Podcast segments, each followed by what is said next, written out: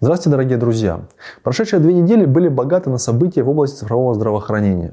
При этом темы этичности, конфиденциальности и безопасности использования данных превалировали в повестке дня во всем мире. Так, например, в России ведущие технологические компании приняли кодекс этики в сфере искусственного интеллекта. Его разработал Альянс в сфере искусственного интеллекта. Документ среди прочих подписали Сбер, Яндекс, МТС и ведущие IT-компании и научно-исследовательские институты э, в России.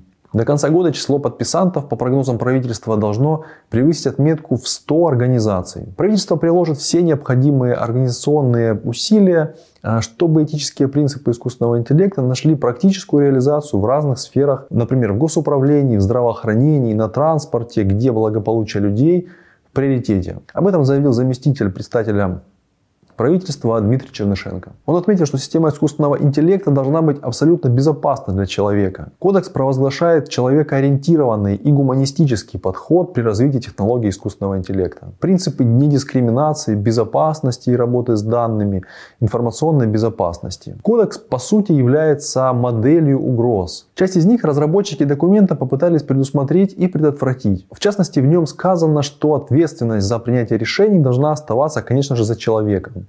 К тому же человека необходимо уведомлять о том, что в данный момент он общается с системой искусственного интеллекта. С самим текстом документа можно ознакомиться на сайте Альянса в сфере ИИ. Там же есть кнопка, которая позволяет присоединиться к этому документу.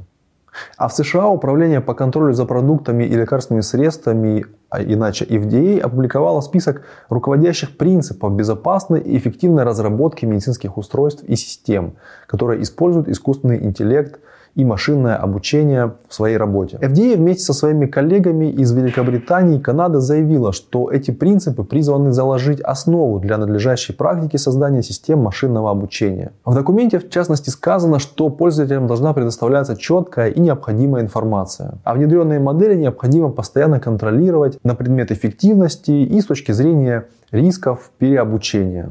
Важное этическое заявление сделала компания Apple. Она объявила, что все мобильные приложения, которые э, позволяют пользователю создавать учетную запись, должны предоставлять человеку техническую возможность удалить эту самую учетную запись. Новое правило вступает в силу 31 января 2022 года.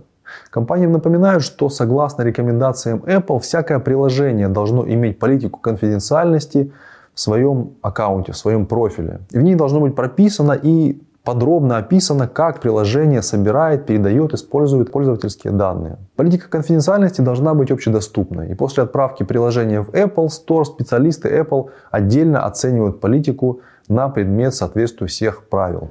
Согласно правилам Apple, приложения в области цифрового здравоохранения, которые собирают данные о состоянии здоровья, приложения Fit, которые связаны с фитнесом, медициной, не должны раскрывать какие-либо конфиденциальные данные третьим лицам в рекламных, маркетинговых или в иных целях. Исключение можно сделать лишь для тех случаев, когда раскрытие информации происходит с разрешения пользователя для улучшения управления здоровьем или пользовательских целях. Несоблюдение этих правил может привести к удалению приложения из App Store. Но, как говорится, это только цветочки. Ягодки будут впереди.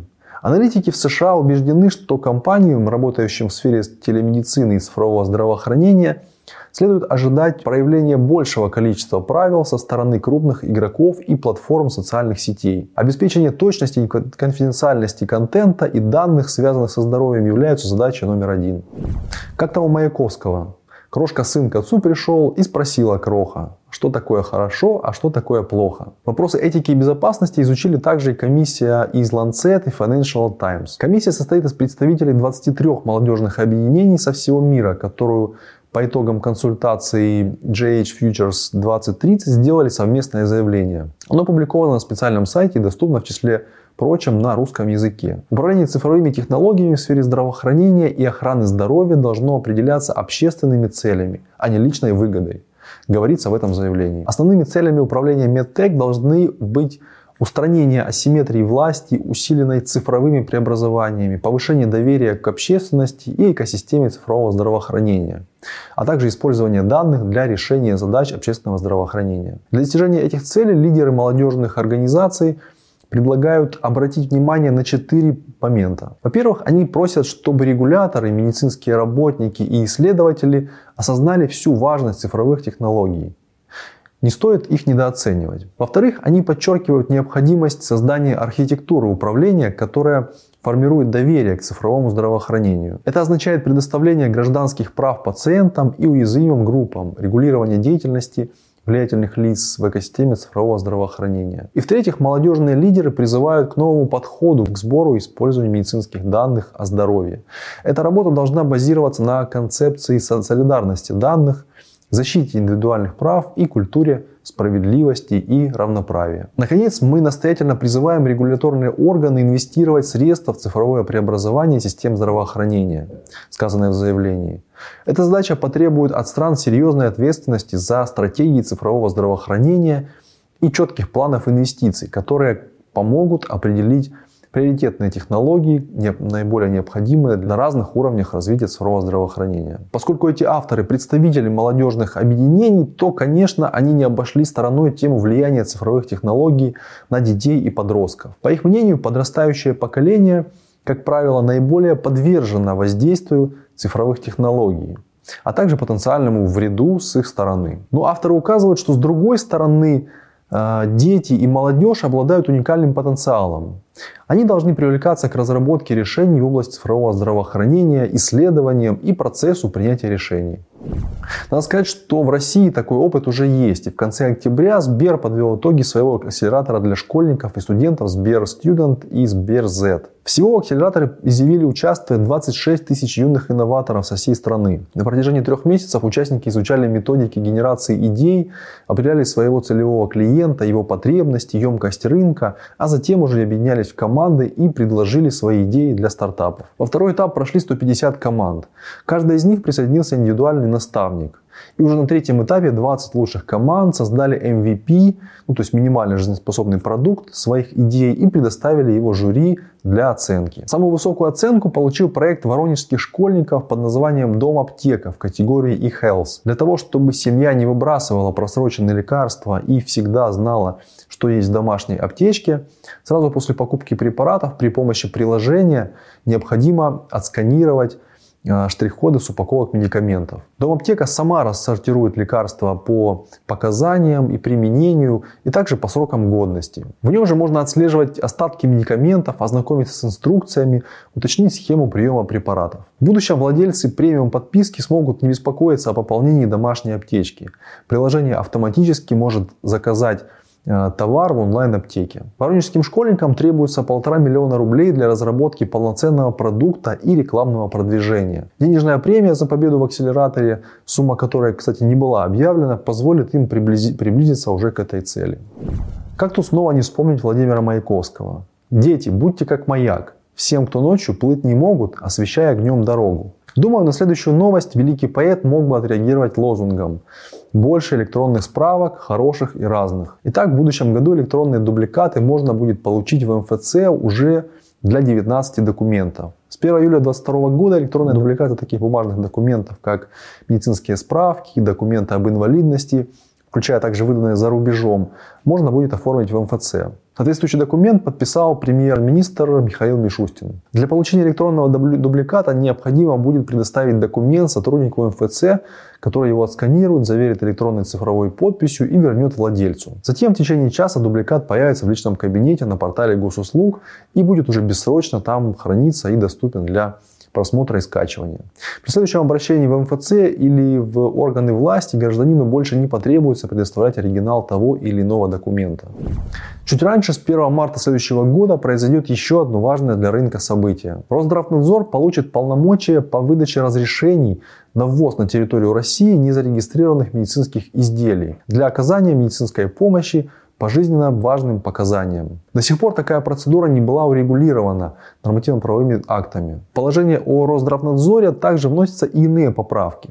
В частности, регуляторы наделяют правом проводить мониторинг безопасности, качества и эффективности медицинских изделий для обращения на территории ЕАЭС. Росздравнадзор будет предоставлять в информационную систему сведения о неблагополучных событиях, которые были связаны с медизделиями. Таким образом, рынок медицинских изделий вслед за рынком лекарств фактически начинает переход на функционирование в соответствии с наднациональным законодательством, отметил министр здравоохранения Михаил Мурашко. Это означает, что Федеральная служба по надзору в сфере здравоохранения – сможет приостанавливать или запрещать применение медицинских изделий, которые предоставляют опасность для жизни и здоровья человека, а также недобросовестных или контрафактных, или, например, фальсифицированных медицинских изделий. Регулятор будет вправе изымать их из обращения на территории России и передавать сведения своим коллегам в государства-члены ЕАЭС.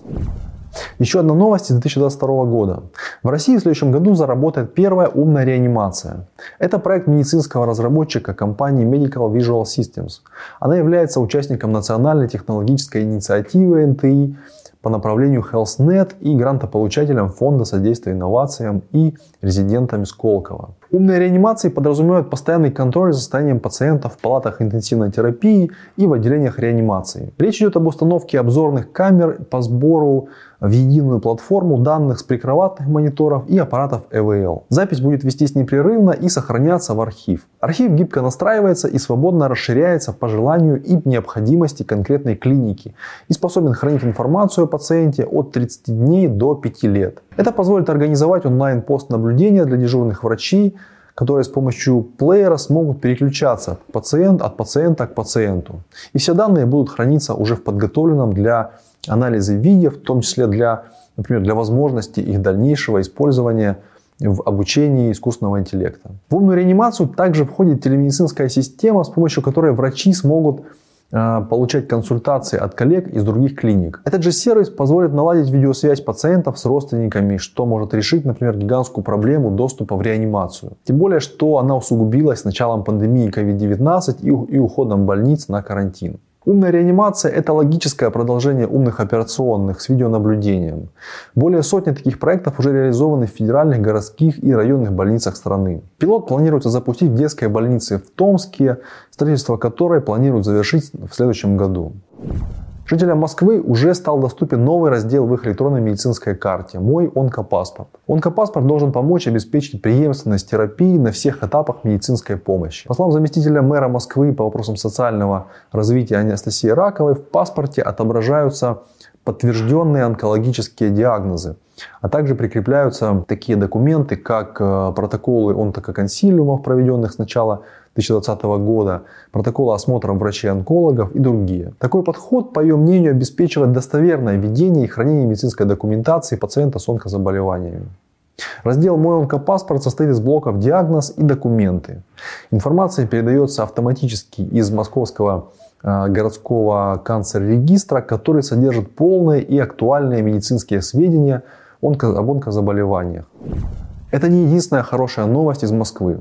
Власти столицы выделили миллиард рублей на поддержку научных разработок в медицинской сфере. Планируется, что это позволит улучшить диагностику и лечение заболеваний и привлечь молодых специалистов э, в городское здравоохранение. Средства из городского бюджета выделены для финансирования коллективов специалистов из медицинских организаций государственной системы здравоохранения, которые как раз таки ведут разработку высокотехнологичных методов диагностики и лечения заболеваний. Поддержку получат проекты, рассчитанные на один, два или три года. Выделять средства планирует ежегодно оператор Московский центр инновационных технологий здравоохранения с участием Совета главных врачей при Департаменте здравоохранения Москвы. Кроме того, центр окажет поддержку командам специалистов патентовании разработок, их внедрении в медицинскую практику и размещении информации об инновациях в ведущих медицинских журналах. Около 86% российских врачей знают о приложениях для мобильных устройств, которые используются для мониторинга показателей здоровья пациента. И 71% этих врачей рекомендуют своим пациентам устанавливать такие приложения. Об этом говорят результаты опроса, который проведен компанией Ipsos. Лучше всех о таких приложениях знают гинекологи, это около 94%, неврологи и педиатры 92%, и при этом только 55 врачей, которые знакомы с возможностью подобных приложений, оценивают полезность их использования на максимальные 5 баллов. Оценка полезности приложений различается для разных специальностей. Самую низкую оценку им выставили дерматологи и урологи 47% и 36% соответственно. По всей видимости, это связано с низкой применимостью этих технологий в их практике. И только 2% врачей вышеназванных профилей имеют автоматический доступ к данным мобильным приложениям своих пациентов. Впрочем, 78% опрошенных отметили, что на приеме обсуждают собранные данные со слов пациента. Из России предлагаю переместиться в жаркую Австралию, туда, где много-много диких кенгуру. Местный исследовательский центр цифрового здравоохранения, который финансируется правительством, запустил новый исследовательский проект на сумму полтора миллиона австралийских а, долларов. Ну, это примерно более 2 миллионов долларов США. В рамках этого проекта будет оцениваться и улучшаться инструменты поддержки принятия клинических решений в региональных и городских больницах. Работа займет три года. Согласно отчету по австралийским больницам, недостатки в обеспечении безопасности пациентов в период с 17 по 18 годы обошлись примерно в 4,1 миллиарда австралийских долларов. Это около 3 миллиардов долларов США. Это 8,9% всех расходов больниц. В пресс-релизе говорится, что хотя в больницах и внедрены системы поддержки принятия решений, они либо плохо используются, либо полностью игнорируются. Исследователи будут искать варианты улучшить технологию, чтобы она стала востребованной и медики ей пользовались. Как известно, способность продукта быть понимаемым, изученным, используемым и привлекательным для пользователя в заданных условиях называется и принято вообще обозначать термином юзабилити. Существует даже Всемирный день юзабилити, он отмечается 11 ноября. По традиции не могу оставить сей факт без внимания и поздравить всех вас с этим днем. Желаю, чтобы ваши решения и продукты отвечали всем критериям юзабилити и были и понятны, ну и приняты пользователями. До новых встреч, пока.